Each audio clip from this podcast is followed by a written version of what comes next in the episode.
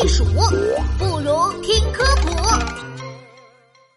马竟然是近视眼！小朋友们好啊，我是你们的好朋友琪琪。马大哥要参加赛跑比赛了，特意让我过去加油呢。今天我们就一起去现场看一看吧。哇，比赛现场好热闹呀！偷偷告诉你们，马大哥可是今天的夺冠大热门，嘿嘿，厉害吧？哎，瞧，他过来了，赶紧和他打声招呼吧。马大哥，马大哥，奇怪，他怎么不理我？我跳，我跳，我用力挥手，马大哥，我在这里。谁在喊我呢？哦，我得跑近一点瞧瞧。是我呀，马大哥，我是琪琪。哈哈，原来是琪琪呀！瞧我这眼神儿，谢谢你来为我加油。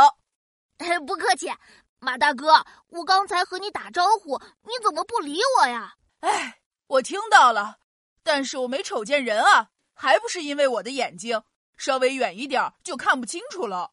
啊，你的眼睛怎么了？要不要去看医生呀？可别耽误了你的比赛。没事儿，没事儿，我们马天生就是近视眼。和我比赛的几匹马眼神也不好，但是我们都是经过训练的，对这条跑道可熟悉了，所以完全没问题。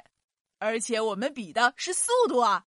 啊，马天生就是近视眼，这是怎么回事呀？